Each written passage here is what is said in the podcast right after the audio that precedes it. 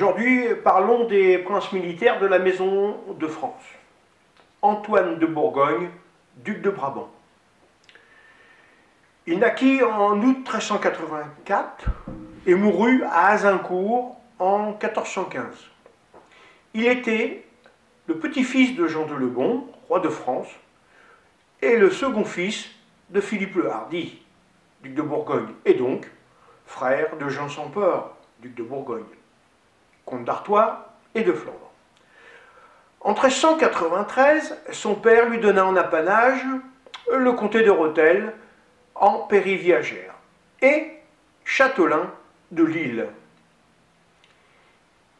Il hérita de sa grand-tante Jeanne de Brabant le duché de Brabant-Limbourg.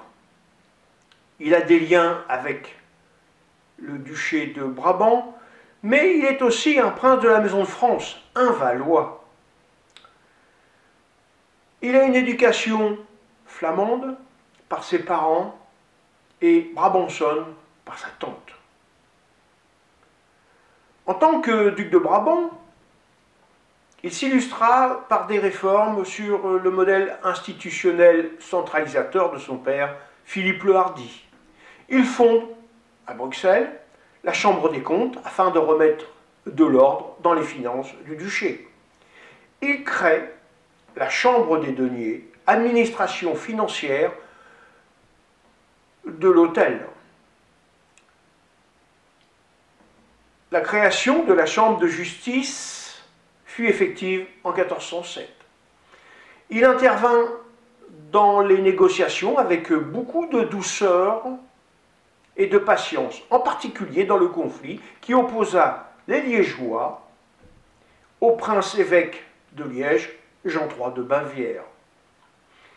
Il fut marié une première fois avec Jeanne de Luxembourg, fille de Valéran III de Luxembourg et comte de Saint-Paul. Veuf, il se remaria avec Elisabeth de Goerlitz, duchesse engagère de Luxembourg, nièce du roi de Bohême, Venceslas IV de Luxembourg. Pendant les guerres de complot entre les maisons de Bourgogne et d'Orléans, qui s'enveniment après l'assassinat du duc d'Orléans par son frère Jean sans Peur, le 23 novembre 1407, il prend la position pour lui. Il est présent à la bataille de Ham 1411 contre les Armagnacs, commandé par Bernard d'Albret aux ordres de Charles VI, roi de France. Il s'opposa à son frère quand celui-ci signa un accord avec les Anglais. Il offrit toutes les forces qu'il disposait au roi de France. À la nouvelle des événements à Azincourt, le 25 octobre 1415, Antoine de Bourgogne accourut à grande hâte, devançant son armée il s'avança avec ses douze hommes vers les Anglais. Si son frère l'avait suivi, avec le cours des troupes, l'issue de la guerre aura probablement changé. Ce jour-là, le duc de Brabant n'avait pas de son armure.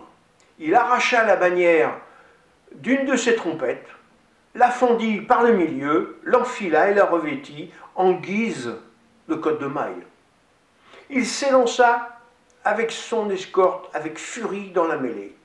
Il combattit avec force héroïque et trouva une fin peu glorieuse, car les Anglais, ne l'ayant pas reconnu comme un seigneur, l'exécutèrent comme un simple soldat, suivant les ordres de Henri V, roi d'Angleterre, qui disait Pas de rançon, pas de prisonnier. En apprenant la mort de son frère Antoine, ainsi que son autre frère, le comte de Nevers, Jean sans peur, chargé de douleur et de courroux, envoya son héros remettre son gantelet à Henri V, roi d'Angleterre, pour le défier à feu et à sang. Celui-ci refusa d'accueillir le héros. Le duc de Bourgogne eut une fin de non-recevoir de la part du roi d'Angleterre. Antoine de Bourgogne fut inhumé dans l'église de Saint-Jean l'Évangéliste de Tervueren, dans le duché de Brabant.